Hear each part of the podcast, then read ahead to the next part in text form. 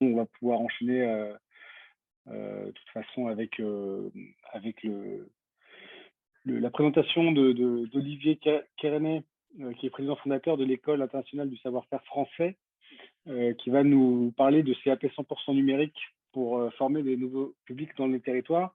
Et juste avant de vous laisser la parole, Olivier, euh, bah, je remercie euh, Céline Guillem et, euh, Christophe pour notre intervention. Alors forcément, à chaque fois, on se dit que ça passe très vite, qu'on a plein de choses à se dire et qu'il faut qu'on enchaîne. Donc, c'est toujours un peu la frustration qu'on a. L'objectif vraiment, c'est voilà, d'ouvrir encore une fois le champ des possibles. Ça permet de, de créer peut-être des connexions, même si là, elles étaient déjà préexistantes, et puis de, voilà, de, de, s'ouvrir et euh, potentiellement d'aller plus loin en se rapprochant des différents euh, acteurs dont on a parlé. Donc, merci encore et désolé si le temps est, est passé un petit peu vite. Euh, et je laisse Olivier vous présenter son, son initiative. Bonjour, euh, merci en tout cas de me permettre d'évoquer l'EISF devant vous et son travail. Euh, L'aventure de l'EISF, c'est un moyen de partager avec vous un exemple de ce que le numérique apporte au territoire. Euh, L'EISF est un, organisme de formation créé il y a maintenant six ans pour euh, relever le défi de la digitalisation des formations et plus particulièrement celle des métiers de bouche. Euh, on forme aujourd'hui des apprenants au CAP pâtissier, au CAP boulanger, au CAP chocolatier confiseur et au CAP cuisine. Alors, je, précise, et je suis obligé devant tous de euh, commenter de façon plus précise cette première information. Nos formations sont bien des formations qui permettent de se préparer à des métiers manuels. Nos programmes couvrent la totalité du référentiel, que ce soit les éléments théoriques ou les éléments pratiques. Je, je précise parce que j'ai toujours des, des, interlocuteurs qui sont surpris d'une part et qui imaginent simplement que nous abordons seulement la théorie en fait, de ces référentiels. Nos formations sont digitales natives, c'est-à-dire qu'elles sont conçues dès l'origine pour le digital, et c'est une démarche pédagogique numérique qui est très spécifique et qui n'a rien à voir avec une transposition d'une formation présentielle en formation digitale. Ces formations s'adressent exclusivement aux personnes en reconversion. Il ne s'agit pas en fait de formation initiale. Et c'est souvent des gens qui sont encore en situation de travail, mais il y a beaucoup de gens qui sont éventuellement inscrits à Pôle emploi aussi. En fait, elles offrent une énorme souplesse d'organisation, puisque les inscriptions sont faites toute l'année, il n'y a pas de déplacement, il n'y a pas de liste d'attente à l'entrée en formation, le rythme du travail et le parcours sont totalement personnalisables.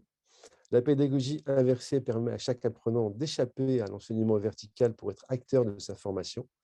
Et nous assurons un suivi régulier en fait, de ces formations et personnalisé à travers un tutorat qui est extrêmement présent, puisque la règle des tuteurs, c'est de répondre dans les 12 à 24 heures maximum. Ces formations sont accessibles et économiques puisqu'elles sont jusqu'à 10 fois moins chères que les formations en présentiel. Alors, ça, c'est le, on va dire le, tableau euh, de ce que nous faisons. Ce que je voudrais, c'est partager avec vous euh, un écran avec euh, quelques éléments. Ah, je ne peux pas partager mon écran. oui. Est-ce qu'il est, possible que je, que je, partage mon écran ou pas? Manifestement, c'est bloqué par... Oui, réessayez, monsieur, ça va marcher. Ce que je voulais partager avec vous, c'est rapidement en fait des résultats puisque c'est ça qui est intéressant. Euh, depuis sa création, donc, nous avons des candidats qui se présentent au CAP depuis 2017. Alors, on a commencé, euh, on va dire, euh, doucement, avec 47 candidats et 44 diplômés, un taux de réussite de 94%. alors, je vous laisse regarder dessus rapidement, mais jusqu'en 2021, où on a 544 candidats et 521 diplômés, donc un taux de réussite à l'examen du CAP de 96%. Et cette année, nous avons 528 candidats déclarés qui nous permettront, j'espère, en fait, de continuer à avoir un taux de réussite aussi proche. Voilà. Donc, c'est quelque chose qui fonctionne bien.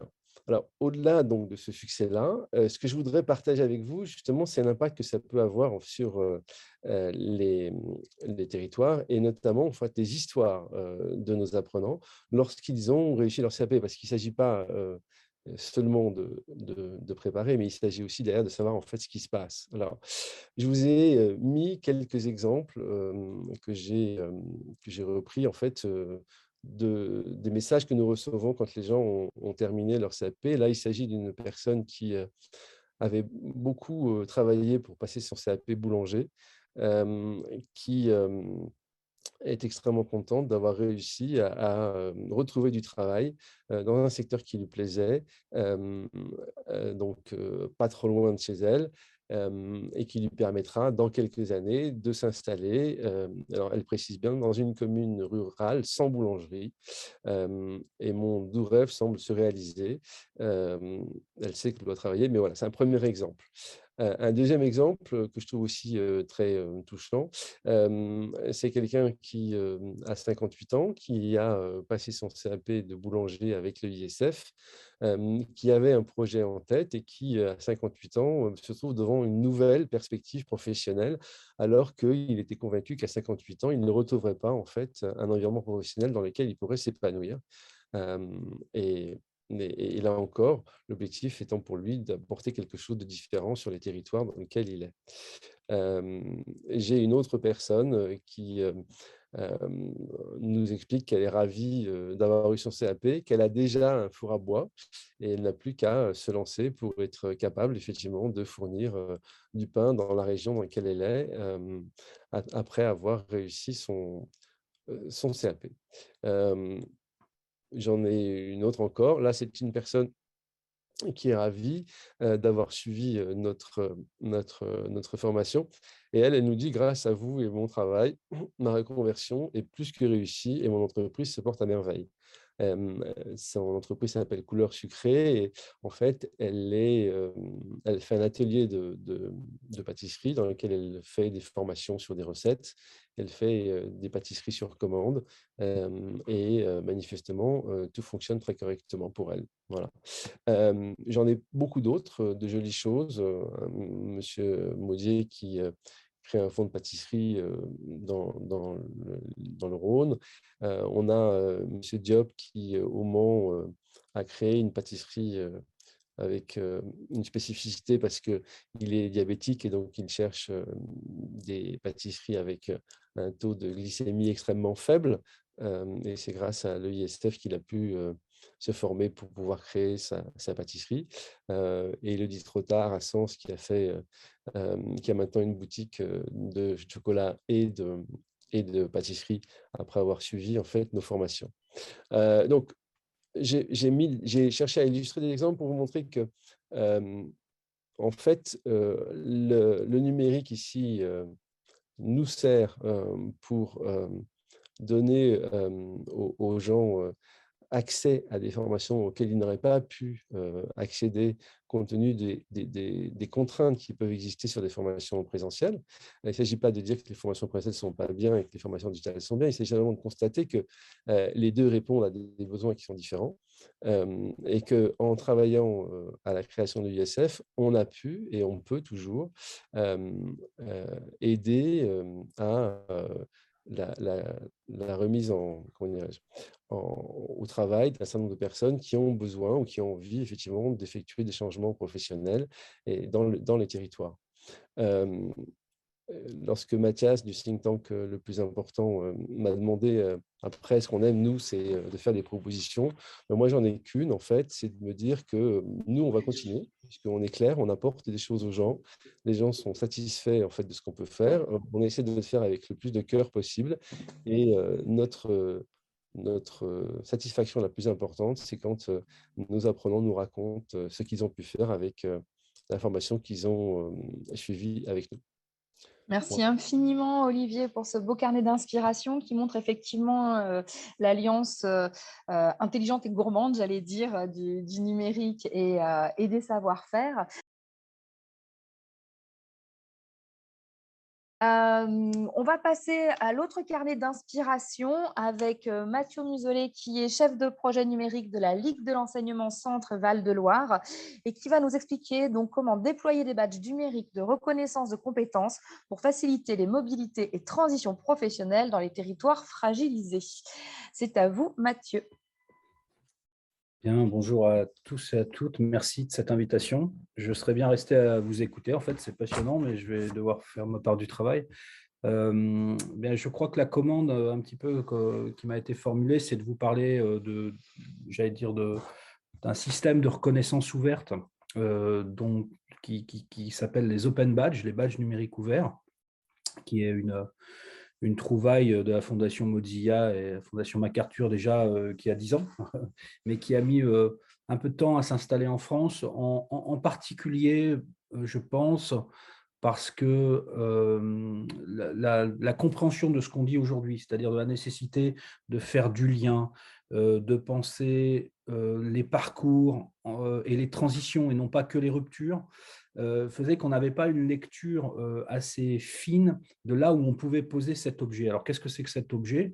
Euh, C'est une capsule numérique, c'est une image, et, derrière, on peut prendre la main pour définir, j'allais dire, des compétences, des pratiques individuelles ou collectives, hors système formel, hors référentiel, euh, pour nourrir en fait tout ce dont on vient de parler, c'est-à-dire des expériences nouvelles, des expériences collectives, que ce soit des tiers-lieux, des, des, expériences d'auto-apprentissage autour du numérique, et, ce, quels que soient les territoires et quels que soient les publics.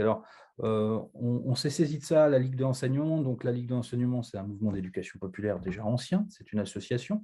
Et euh, on, a profité des appels à projets euh, des années 2017-2018 autour et 2019 autour du PIC 100% inclusion pour proposer un projet qui s'appelle 12 parcours sans couture, qui a concerné 400 jeunes sans formation sur quatre territoires différents avec des partenaires. Je vois que Alain est pas très loin de cette visio, Alain Souline de WebForce 3 et plein d'autres, dont Sub. Et euh, on, a essayé sur Paris-Terre d'Envol, Grand Paris Sud, Tours et Nantes euh, d'accompagner euh, des parcours à l'aide de ces open badges. Pas seulement, hein, l'outillage n'est pas, pas le seul outillage. Alors, pourquoi c'est intéressant cette histoire-là? Parce que moi, depuis le début de l'après-midi, j'entends quelque chose qui me convient bien, c'est de dire que on, souffre quand même d'une territorialisation des actions. C'est-à-dire qu'on on, est dans un système un peu étrange. C'est vrai qu'on l'a subi de plein fouet. On est très intéressé par euh, l'engagement, euh, euh, j'allais dire, incroyable de la Banque des territoires, de la NCT et, de tout ce qui est déclenché actuellement. Mais ça change complètement le chemin qu'on avait suivi jusqu'à présent. C'est-à-dire que les collectivités territoriales et le local, dans un mouvement plutôt décentralisateur, bah, s'auto-organiser pour définir euh, euh, ses propres ressorts et ses propres moyens. Et là, ça vient d'en haut et on doit essayer de, faire des choses intéressantes avec ceci. donc ça, c'est le premier paradoxe ou étonnement de l'esprit logique, disons, qui nous a heurté. mais il nous a pas heurté longtemps. L'idée, c'est quand même de, sortir un petit peu des sentiers battus, pardon, et, battu et bassu avec des massues, pour euh, monter des collectifs et des consortiums un peu différents de ce qu'on avait l'habitude de faire, avec des diversités d'acteurs. Donc, nous, on est plus dans l'économie sociale et solidaire, mais pas seulement, pour essayer, en fait, euh, parcours par parcours, territoire par territoire, de doper, euh, dans le bon sens du terme, les jeunes sans, sans, diplôme d'expériences informelles et non formelles euh, qu'ils peuvent acquérir dans des expériences apprenantes, on les a appelées comme ça. Et c'est là où le mix, euh, on parle beaucoup de mix énergétique en ce moment, moi je vais parler d'un mix euh, d'insertion et, d'accompagnement, c'est-à-dire que quand on est capable de mobiliser des entreprises pour faire des immersions, pour faire des défis emploi, quand on est capable de mobiliser les structures d'innovation du numérique qui sont là aujourd'hui et pas seulement là, aujourd'hui, quand on est capable de mobiliser les associations, ça nous fait un mix de terrain d'expérience apprenante pour les jeunes. Et ça, c'est, euh, je crois, le plus beau, euh, le plus beau résultat euh, qu'on peut obtenir aujourd'hui, c'est d'avoir nourri la partie basse d'un CV. C'est-à-dire qu'aujourd'hui, on, est quand même euh, voilà, en 2022, et c'est quand même assez navrant de penser qu'on ne vit que par un CV, mais dans le sens français du terme, c'est-à-dire euh, euh, l'expérience n'est pas du tout déclinée au sens anglo-saxon comme un processus expérientiel. C'est une date, une boîte, voilà, et on ne sait même pas si ça s'est bien passé, même pas ce on ne sait pas ce qui s'est passé. Donc, le, CV est vraiment une, carte d'identité qui est complètement faussée. Et la partie base du CV qui tendait maintenant un petit peu au ridicule euh, ces dernières années, parce qu'on disait bah, passion, loisir, mais bon, Est-ce que ça suffit pour franchir le cap d'un entretien, d'une formation collective? Non, évidemment. Eh bien, on a pu mettre cet Open Badge sur cette partie basse parce que dans l'Open Badge, il existe des fonctionnalités qui sont assez intéressantes.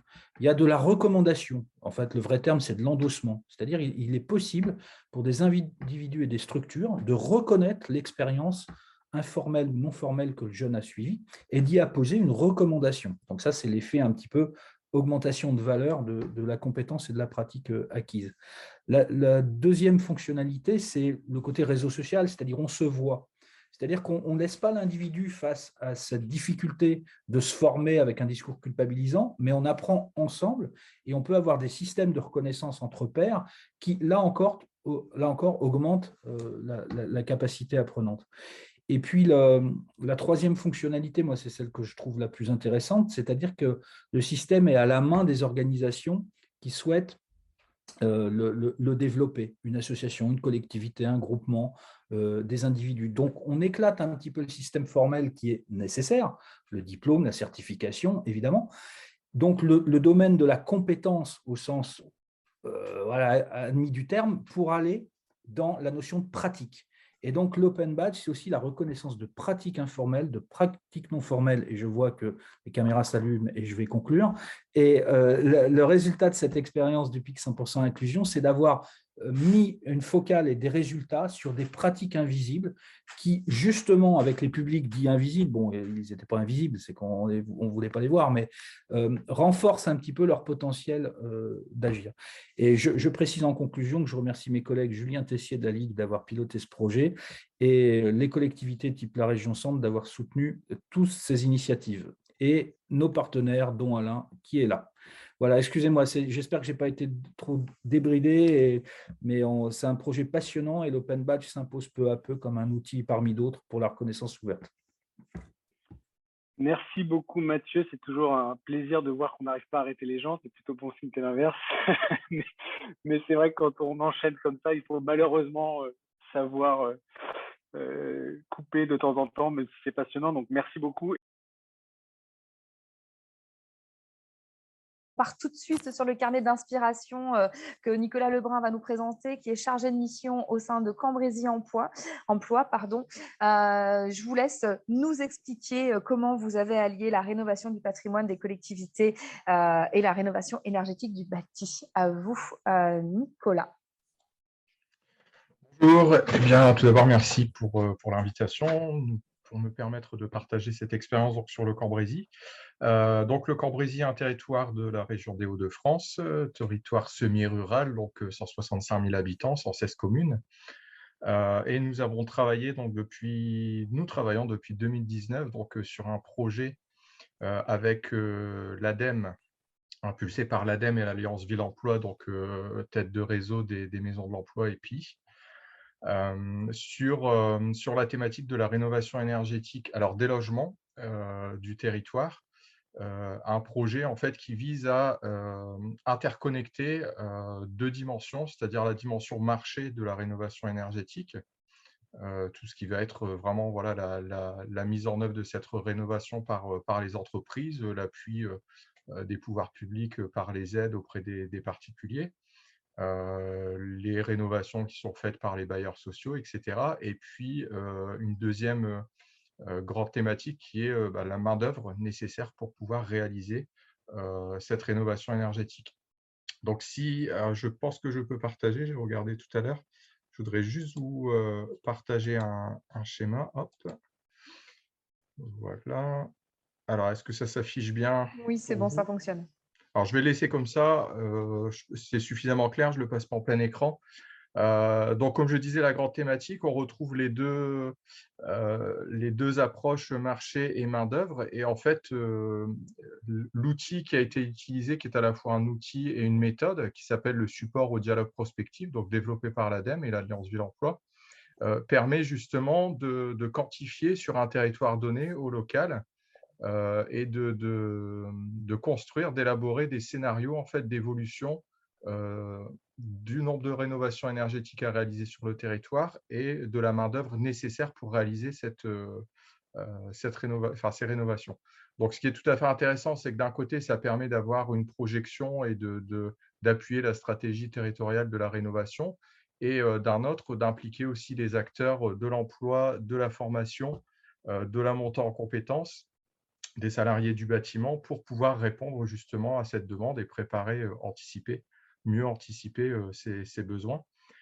donc l'outil est un outil, enfin c'est un, un, outil central dans ces échanges puisque, comme je disais, comme ça permet de quantifier, ben, ça nous permet au niveau des, groupes de travail qui se sont installés d'avoir des données voilà, qui sont propres au territoire, qui sont chiffrées, qui parlent à tout le monde et qui permettent les échanges. Donc la méthodologie, ça a été de travailler sur un groupe de travail dit marché avec les acteurs qui concernent cette, thématique et puis un groupe de travail emploi compétences qui ont travaillé dans un premier temps de manière distincte, mais en ayant toujours un regard sur les résultats de, de, l'autre groupe en termes de, quantification des besoins.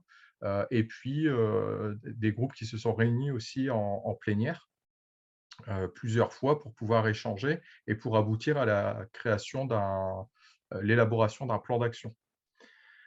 donc, c'est ce qui est vraiment important. Il y a eu toute une phase, donc fin 2019 jusqu'à octobre-novembre 2020, cette phase d'études, d'échanges, de dialogue surtout avec l'ensemble des partenaires qui a permis d'embarquer justement l'ensemble des partenaires et de décloisonner un peu l'approche de, de, la rénovation énergétique et de, par la suite, à partir de fin 2020, et sur l'année 2021, et puis là, on va continuer sur les années à venir, de travailler sur, sur un plan d'action.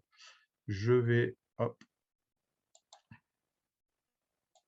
Voilà, donc au niveau du plan d'action, je ne vais pas entrer dans le détail. différentes actions, deux axes principaux. Bah, les deux axes, on retrouve bien les, les, deux groupes de travail, sauf que c'est vraiment travailler de manière transverse et cette transversalité, elle est opérée par euh, par l'association dont je fais partie, donc Cambrésie Emploi, et en particulier le dispositif de la Maison de l'Emploi, euh, donc qui permet justement ce maillage et cette interconnexion avec les différents acteurs qui interviennent sur le sujet.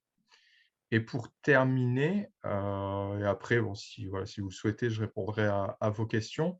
un focus sur une action en particulier. Donc, un des points qui avait été soulevé lors des différents échanges, c'est la difficulté euh, de, recruter des candidats, que ce soit pour entrer en formation dans le secteur du bâtiment, que ce soit pour y travailler. Euh, donc, une action spécifique qui a été mise en place, développée, une action expérimentale euh, qui vise à aller à la rencontre des, habitants, aller à la rencontre des communes pour proposer une action où les personnes peuvent venir expérimenter bah, leur savoir-faire, peuvent venir tester des métiers. Donc, on a des outils qui sont mobiles, qui peuvent être déplacés euh, comme on le souhaite sur le territoire, qui peuvent s'installer assez rapidement et les personnes viennent tester des métiers. Ce qui est intéressant, c'est que c'est un outil aussi de médiation par rapport à l'efficacité énergétique. Donc, ça permet aussi d'informer les populations sur les dispositifs en termes d'aide à la rénovation énergétique. Donc, eux, en tant que, voilà, peut-être euh, particuliers propriétaires de, de, logements, mais aussi de leur expliquer et décrire les différentes opportunités en termes d'emploi, d'évolution des métiers, l'avenir un petit peu du, secteur de, la construction, les besoins qui vont être qui sont déjà présents mais qui vont monter en charge par rapport à la rénovation énergétique des logements. Merci euh, beaucoup, Nicolas. Euh, il me semble qu'on retrouve un dossier euh, complet dans le magazine de l'ADEME d'octobre 2021 pour en savoir davantage. Donc voilà, on a mis les infos dans, dans, le, dans le fil de discussion. très intéressant, très inspirant. J'aime beaucoup ces carnets d'inspiration. Donc, je vais accueillir, euh, accueillir notre prochain intervenant, euh, qui est une intervenante et qui va euh, nous parler en quelques minutes, nous inspirer avec comment faire de l'économie circulaire un levier d'inclusion professionnelle avec l'initiative que vous avez prise, Sylvie Scalabre, avec Lemon Tree. Oui, bonjour à tous. Euh, merci, euh, merci de votre invitation et de me permettre de, témoigner. Donc, euh, moi, je suis Sylvie Scalabre, je suis la directrice de Lemonade, qui est une entreprise d'insertion, dont je, vous je, vais vous expliquer le mode de fonctionnement. Mais Pour démarrer, du coup, je voudrais commencer par vous parler de notre maison mère, Lemon Tree, qui est une start-up de l'ESS qui a été fondée en 2011 euh, voilà, donc euh, qui a plus de 10 ans d'expérience euh, désormais, et dont la mission, elle est vraiment du coup sur un impact environnemental fort et qui porte beaucoup de sens parce que sa mission, c'est de faire disparaître la notion de déchet en proposant des solutions concrètes, innovantes et incitatives pour le tri hors foyer. Donc, on installe des bornes de collecte euh, hors foyer là où le tri est quand même compliqué. Hein. On n'est pas chez des, euh, chez des particuliers. Donc, ça peut être en entreprise, ça peut être dans des galeries commerciales, ça peut être sur des campus, etc. Euh, donc, on va sur ces sites-là inciter au tri à la source des matières et ensuite récupérer ces matières et trouver des filières de valorisation les plus locales possibles voilà, pour que bah, toutes ces matières aient une seconde vie. Euh, et avec le temps qui passe, on intervient de plus en plus à proposer des services pour réduire les déchets à la source et ensuite faire en sorte, bah, une fois qu'ils sont là, euh, d'éviter leur incinération et leur enfouissement. Donc, on essaye de multiplier, développer le nombre de filières qui existent. Initialement, euh, le papier, le carton, ça existe, mais voilà, on travaille aussi sur des matières type les mégots, les masques, du polystyrène, etc. Voilà, pour essayer du coup de réduire au maximum l'impact environnemental. Voilà, donc ça, c'est le métier de notre maison mère, Lemon Tree. Et à partir du moment où il a commencé à y avoir du volume à collecter, et eh ben, on a décidé de créer du coup Lemonade. Et ce qui est intéressant, c'est que c'était la première joint venture tripartite de France, parce que Lemonade est né donc du coup de Lemon Tree, euh, qui avait du coup cette proposition de service environnemental euh, et qui s'est allié du coup au fond d'un écosystème et initialement à la Fondation Agir contre l'exclusion euh, et désormais maintenant avec le groupe SOS pour se dire eh ben, ce métier qui est lié du coup à la collecte des matières, c'est un très bon support pour pouvoir aussi avoir un impact social et permettre à des personnes qui étaient éloignées du marché de l'emploi euh, de bah, retrouver un emploi durable. Donc, c'est pour ça qu'on a été créé comme une entreprise d'insertion, euh, voilà, euh, à partir du moment où on a eu les, volumes pour le faire. Donc, on est une entreprise d'insertion conventionnée avec l'État et, voilà. On a un modèle aussi qu'on veut un peu distinctif. les personnes, les salariés en transition qu'on accueille chez nous, on les recrute, par promotion. Euh, donc voilà, on constitue un groupe de 6 à 8 personnes euh, qui ont des profils très divers. On, voilà, on peut avoir à la fois des jeunes en décrochage, des gens qui ont eu des accidents de vie, des, gens qui, ont, euh, sont en situation de handicap, des réfugiés, etc. En tout cas, voilà, on les accueille par promotion. On leur propose des contrats qui sont en moyenne de 8 mois. et comme 8 mois, c'est court, et on, veut vraiment que ce, parcours qu'on leur propose, ce soit un tremplin vers l'emploi. Euh, et donc 15 à 20% du temps euh, qu'ils passent chez nous, de leur temps de travail, est vraiment dédié à la formation et euh, à l'accompagnement socio-professionnel. Donc on a à la fois des formations sur le métier qu'ils font au quotidien, mais aussi plus des choses autour des, soft skills, comment ils reprennent confiance en eux, comment ils peuvent réfléchir à qu'est-ce qui leur donne envie en termes de projets professionnels. On a même un atelier de théâtre qui fonctionne très très bien, qui permet voilà, de revivre les situations euh, du, travail et, voir comment mieux gérer des situations de stress, euh, etc. voilà, donc en fait, nous, notre métier de Lemonade, c'est d'assurer toute la partie logistique de Lemon Tree, donc la collecte, donc les, salariés partent en autonomie euh, faire plusieurs points de collecte euh, dans la journée, de gérer ensuite sur nos entrepôts le tri euh, des matières et le conditionnement. Et ils sont aussi amenés à faire quelques activités de maintenance, etc.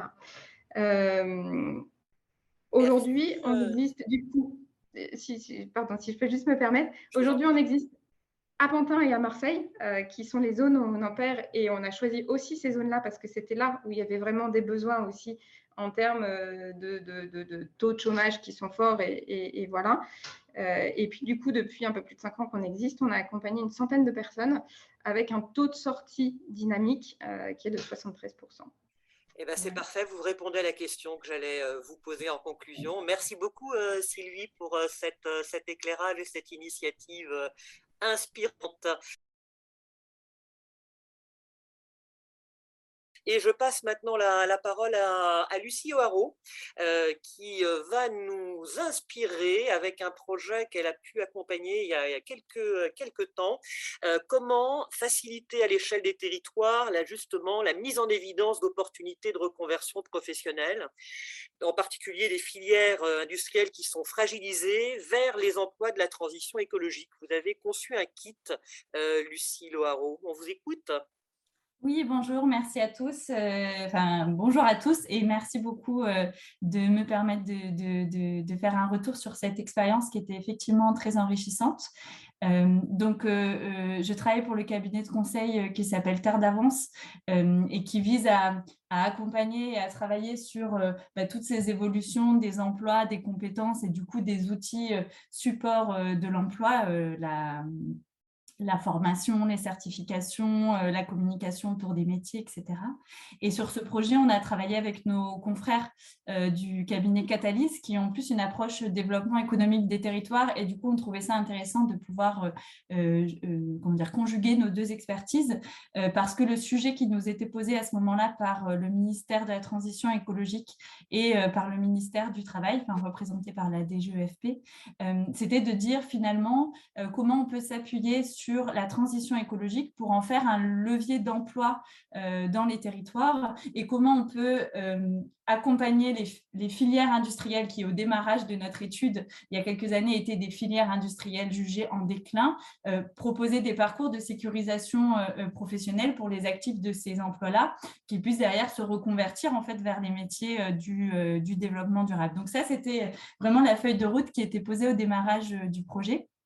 Et pour y travailler, euh, on s'est dit, bah, en fait, on va, on va directement, plutôt que de réfléchir sur des grandes masses ou des idées un peu abstraites, on va aller regarder concrètement ce qui se passe dans des territoires et on va euh, expérimenter les choses euh, dans trois territoires pilotes qu'on a choisis parce qu'ils avaient des, des, des, caractéristiques très différentes. et du coup, on a travaillé sur un territoire un peu évident, je dirais, c'est-à-dire pour lequel, en fait, la filière de développement durable correspond à la création d'une toute nouvelle filière. Donc, c'était Le Havre Fécamp, le bassin d'emploi Le Havre-Fécamp, pour lequel du coup on a l'éolien en mer qui vient rajouter tout un pan d'activité euh, euh, autour de l'énergie euh, de l'énergie.